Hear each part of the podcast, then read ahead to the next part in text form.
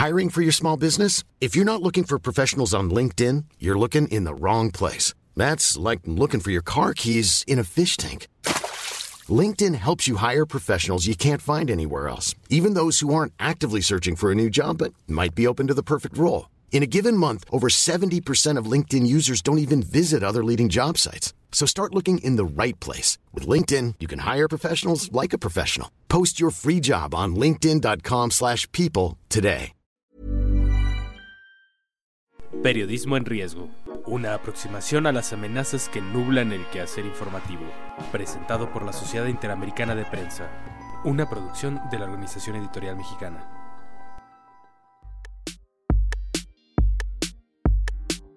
¿Qué tal? Bienvenidos a una edición más de este podcast Periodismo en Riesgo, una emisión de la Sociedad Interamericana de Prensa para revisar el estado que guarda la libertad de expresión y el acceso a la información en todo nuestro continente. Yo soy Alejandro Jiménez y el día de hoy, más que irnos a pensar en lo macro de nuestra profesión, en el modelo de negocios, en los retos que tenemos frente al poder político en todos los países de nuestro continente, es que nos iremos a platicar con colegas, con colegas periodistas, particularmente con uno, con el periodista colombiano Jairo Ruiz, un periodista jubilado que trabajó en los medios de comunicación más importantes de Colombia, terminó jubilándose en la burocracia después de servir en la oficina de prensa de su país para seis presidentes colombianos. A él de todos modos lo hemos contactado, no solamente por ese currículum impresionante, sino porque ha tenido la iniciativa que conocimos en CIPCONET, la reunión de la Sociedad Interamericana de Prensa, de unir a un grupo de periodistas en un sistema de mensajería tan sencillo como el WhatsApp, donde están intercambiando puntos de vista sobre el gremio, sobre la profesión, sobre las cosas que nos duelen y que nos interesan o que nos agradan a los periodistas de a pie, a los periodistas de base, los que estamos en la primera línea de la información después de que hemos invitado a platicar con nosotros a Jairo sobre esta iniciativa, que si bien es modesta para el grado de proyectos que hemos revisado en esta emisión, donde hay inversiones, donde se están haciendo grandes gastos para poder modernizar y digitalizar los medios, Jairo regresa a lo básico. Jairo Ruiz nos regresó a muchos a este diálogo básico entre los periodistas que estamos, como dije, pues en la primera línea de la información. Jairo, muchas gracias por aceptar esta invitación. Gracias a usted, Alejandro, y contento de, de tener esta oportunidad. A ver, cuéntanos, Jairo, ¿de dónde surge esta, esta idea? ¿Qué te inspiró? ¿Qué leíste? ¿Qué, qué viste? ¿Qué comiste? Como para poder decir, es necesario seguir adelante en, en, el periodismo aún cuando estoy jubilado. Es muy curioso porque hace 25 años, precisamente en la 52 Asamblea de la CIP se realizó en Los Ángeles, en nuestro premio Nobel Gabriel García Márquez fue invitado como orador. Y él hizo allí un balance de lo que era el periodismo en ese momento, que no dista mucho, curiosamente, de lo que ocurre ahora. Pero realmente lo que me inspiró para hacer estas tertulias fue esta parte del discurso de, de Gabo. Decía, si aprendía en la sala de redacción, en los talleres de imprenta, en el cafetín de enfrente, en la parranda de los viernes, todo el periódico era una fábrica que formaba e informaba sin equívocos y generaba opinión dentro de un ambiente de participación que mantenía la moral en su puesto. Pues los periodistas andábamos siempre juntos, hacíamos vida común y éramos tan fanáticos del oficio que no hablábamos de nada distinto que el oficio mutuo. Y agregaba en otra parte, la sala de reacción son laboratorios ascéticos para navegantes solitarios. La deshumanización es galopante. Ahora ya no se llama periodismo, sino ciencias de la comunicación social y el resultado en general no es alentador. Esto fue lo que a mí me hizo pensar en que los periodistas nos estábamos convirtiendo en unos especie de aditamentos de los teclados, de las computadoras, unas personas pálidas que casi no vemos la luz del sol por estar ocho horas pegados de un teclado, escribiendo en muchos casos ya no solo para un periódico, sino para un periódico para una revista, canal de televisión que es del mismo dueño, para la web y pendientes de, de, lo que llamamos la chiva, de la primicia, de estar dando cada hora, cada media hora, la última noticia para personas que también viven nubiladas pensando que están informadas porque están leyendo una página o un portal de, de la red, cuando esto generalmente no es cierto. Jairo, cuando mm, tú hablas de retomar esas tertulias, de que los periodistas, como lo dijo, lo escribió Gabriel García Márquez, se reunían para no hablar de otra cosa que no fuera el periodismo, hacerlo en los actuales tiempos, ya no digas de, avance tecnológico, sino incluso ahora de pandemia, ¿no? Donde ya ni siquiera podemos estar juntos en la misma redacción o en el mismo café o invitarnos a una parranda por miedo a las infecciones. Esto es terrible y hay que, que retomarlo, ¿no? Y es casi imposible por las distancias geográficas, por los horarios, por las condiciones económicas. Cuando yo comencé en mi profesión, el sueldo que ganaba en un periódico, en, el mismo periódico en que se inició García Márquez, El Espectador, era suficiente no solo para sostener mi hogar, sino también las parrandas. Y cuando me retiré ya hubo una época en que tuve que trabajar para seis patronos a la vez para obtener un puesto decente y poder sostener a mis hijos que ya estaban en la universidad.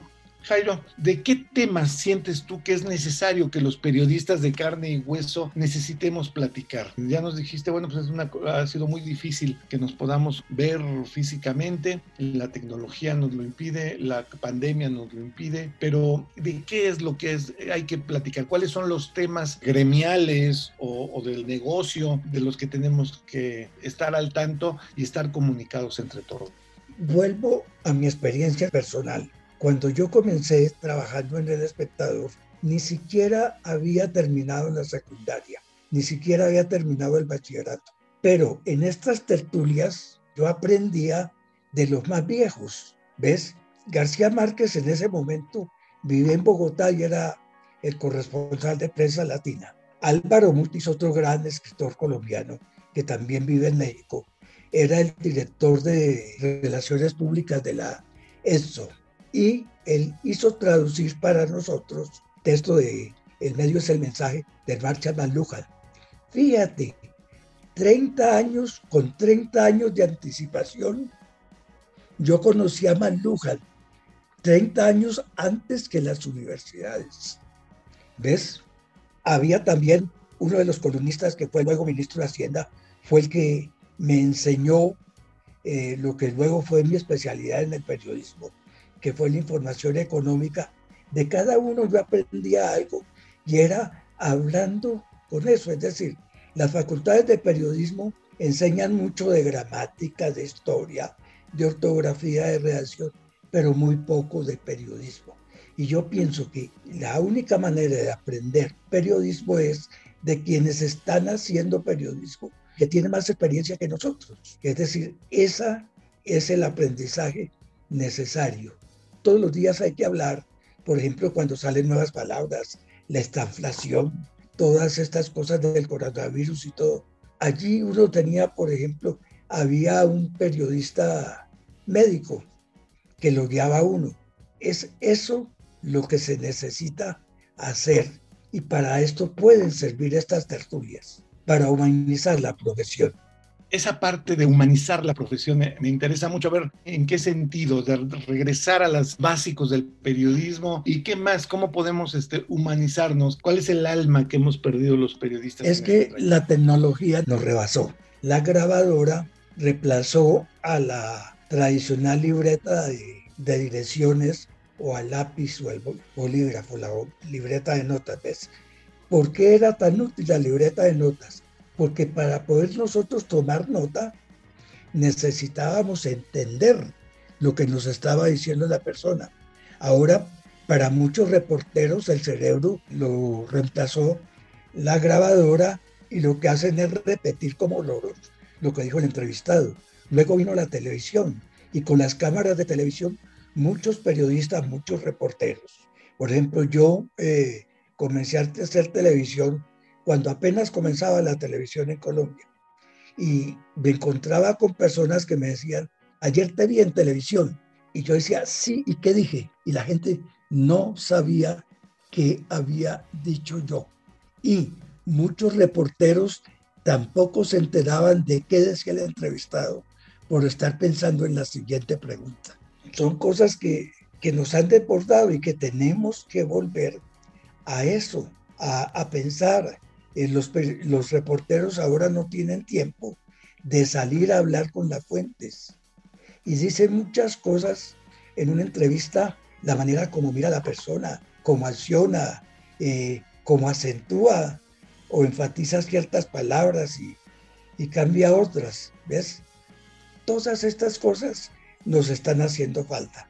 Los, las grandes empresas han invertido millones y millones de dólares en maquinaria, en programas de computación y todo, y cero en la capacitación de sus trabajadores. Ese es un mal continental, ¿no? Porque hablamos mucho de que con la crisis de los uh, medios, la crisis de la publicidad, eh, se han cortado puestos, se ha cortado presupuesto y por supuesto calidad, ¿no? Que es donde, donde se tendría que estar invirtiendo en los medios. Cuando tú hablas de escribir la información, porque esto hace que nosotros lo estemos razonando, eso lo entiendo y además muchas estrategias pedagógicas lo recomiendan. No grabes, sino anota, escribe, usa la cabeza y, y conecta el cerebro con el lápiz, con la mano. Eh, sin embargo, estamos con la tecnología ya muy avanzada, es decir, ya nuevas generaciones que son nativos digitales, ya ni siquiera nuestra generación, sino más abajo, ¿no? Los millennials, los centennials. La recuperación de esos espacios suena imposible. E incluso hay ventajas tecnológicas como el hecho de que en estas tertulias tienes un alcance que, por ejemplo, me tienes a mí, me aceptaste que soy un periodista mexicano, ¿no? Y hay, hay un peruano y hay gente que hemos expandido y que hemos co coincidido en que hay, hay ventajas de poder tener este intercambio porque hay problemas similares en todos nuestros países. ¿No crees que también hay ventajas en esta parte tecnológica? Claro que hay ventajas, pero yo veo más desventajas, Alejandro, te digo por qué. En primer lugar, porque como bajaron los ingresos de los medios, ellos comienzan a recortar y comienzan recortando. Primero, sacan a los viejos periodistas que son los que entrenan a los nuevos que llegan. Y hay muchos medios que ni siquiera respetan que la persona que van a emplear haya pasado por una facultad de, periodismo, sino que cogen a cualquiera que, que sepa algo de mecanografía o le dan más importancia a que sepa manejar ciertos programas de computador que el que sepa de periodismo en sí. ¿Ves? Entonces, se está imponiendo una como desprofesionalización del periodismo, llamémoslo así. Eh, ya no quieren tanto periodistas como operadores cibernéticos. La segunda parte, muchas empresas descubrieron que es mejor para ellas comprar el medio que darle publicidad. Y entonces nos encontramos ahora eh, con que hay casos como el de Jeff Bezos, por ejemplo, que es dueño de miles de radiodifusoras, estaciones de televisión y, decenas o centenares de periódicos y revistas, ¿ves? Entre ellos el eh, Washington Post. Eh, en México está el caso de Carlos Sergín. En Colombia tenemos el caso de Luis Carlos Sarmiento Angulo, que es dueño del principal periódico y de dos canales de televisión y tiene su propia radiodifusora. Y entonces, ¿qué es lo que está pasando? que los periodistas primero trabajan simultáneamente para todos estos medios. Pero, en últimas, el gran sacrificado es el lector. El lector tomado en el amplio sentido de la palabra. Es decir, también el que escucha los medios electrónicos. Porque entonces ya los medios, yo pienso que es muy difícil para un periódico o para una estación de televisión que cotiza sus acciones en la bolsa hablar mal de una industria de la que posiblemente también es dueño su patrón. Por ejemplo, el caso de Colombia, es muy difícil para el diario El Tiempo, para hablar en términos concretos, hablar mal de los bancos y corporaciones financieras, porque entonces está yendo contra los intereses del dueño. Un conflicto de interés, ¿no? Pero entonces el gran sacrificado aquí es el lector, porque entonces ya el medio no le da al lector la información que piensa que le puede necesitar, que le pueda ser útil, sino que el medio suministra la información que el dueño de este medio cree conveniente que sepan su audiencia. Jairo, para redondear, me quedo con, varios conceptos. Uno, humanización del periodismo. Dos, profesionalización de la actividad periodística con capacitación. Tres, transparencia de los medios para revelar estos conflictos de interés. Tres de los problemas que afectan la calidad del producto final. ¿Cuál es, eh, a nivel muy propositivo, muy concreto, Jairo, la forma de revertir todo esto? Yo veo esto primero, eh, y lo digo con mucha tristeza.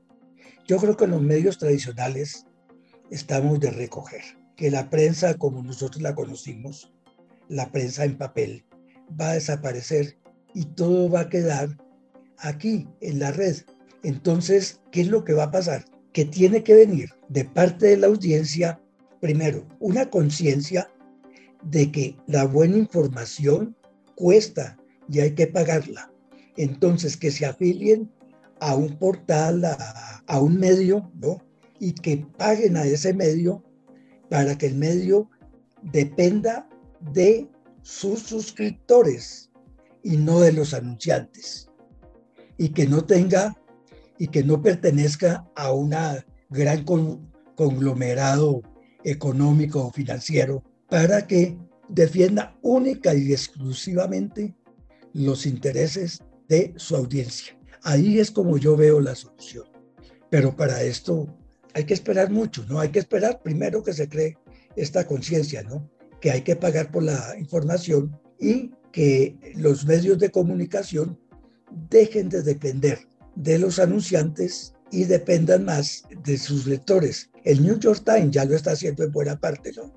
Cerca del 50% o más de sus ingresos ya dependen de la circulación ya depende de, y de las suscripciones de su edición virtual. Eso es todo un tema que hemos platicado en varias ediciones de esto de periodismo en riesgo. Jairo Ruiz, periodista colombiano, te agradezco estos minutos. Sé que el tiempo es corto para todo lo que pudiéramos platicar. Te pido que tengamos un, tengamos un puente de comunicación para seguir platicando de estos temas que como vemos son comunes. ¿eh? En México todo, todo el diagnóstico que has dado es exactamente el mismo, como supongo que sea lo mismo para Argentina, para Perú, para nuestros hermanos países de Centroamérica, y eh, que este chat colectivo, esta tertulia que has armado telefónica entre periodistas, nos una más y podamos tener este intercambio de lo que necesitamos, cómo humanizamos, cómo profesionalizamos nuestra labor. Te agradezco mucho, Jairo, estos minutos. Gracias, Alejandro, y permítame aprovechar la oportunidad para invitar a esa gran audiencia que tiene la CIP, que reúne a todos los medios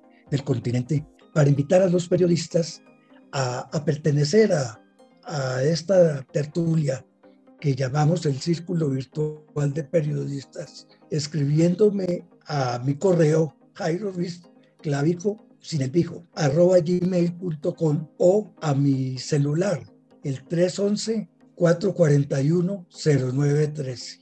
311-441-0913. Advirtiendo que en Colombia el, el prefijo es 57. Pues Muchas gracias, Alejandro. Muchas gracias. Pues es así como hemos podido platicar con este colega de Colombia, con esta iniciativa, con estas preocupaciones, cada uno de nosotros a distintos niveles eh, y a distintos estratos de esta actividad, todos preocupados por poder entender a las audiencias, por poder entender realmente cómo vamos a sobrevivir en el futuro. Muchas gracias por habernos acompañado a esta emisión de Periodismo en Riesgo, una emisión de la Sociedad Interamericana de Prensa para poder saber cómo está el estado que guarda la libertad de expresión y el acceso a la información en todo nuestro continente. Yo soy Alejandro Jiménez y esta es una producción que se hace en los estudios de la Organización Editorial Mexicana en la Ciudad de México. Si usted eh, tiene interés en este podcast, en hacernos algún comentario, por favor no se detenga, mándenos un correo a la dirección podcast MX. Como organización editorial mexicana tenemos mucha más oferta en materia auditiva. Puede usted consultar temas de economía, de internacionales, de deportes, de información general en nuestra oferta. Usted cheque en el Twitter que es arroba podcastom y eh, ahí estará toda nuestra oferta. Le agradecemos mucho que esté con nosotros y nos escuchamos en el próximo programa de esta emisión.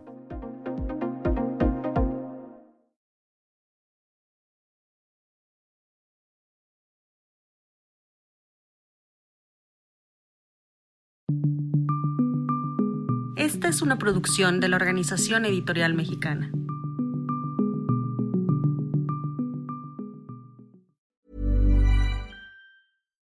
If you're looking for plump lips that last, you need to know about Juvederm lip fillers. With Juvederm Volbella XC and Juvederm Ultra XC, your lip look, whether it's subtle or bold, can last up to one full year with optimal treatment and no additional maintenance. Find a licensed specialist and see if it's right for you at juvederm.com today. That's J U V E D E R M.com. Add fullness to lips in adults over 21 with Juvederm Volbella XC or Juvederm Ultra XC. Do not use if you have severe allergies or a history of severe allergic reactions, or if you're allergic to lidocaine or the proteins used in Juvederm. Tell your doctor if you have a history of scarring or taking medicines that decrease the body's immune response or that can prolong bleeding. Common side effects include injection site redness, swelling, pain, tenderness, firmness, lumps, bumps, bruising, discoloration, or itching. As with all fillers, there's a rare risk of unintentional injection into a blood vessel, which can cause vision abnormalities, blindness, stroke, temporary scabs, or scarring.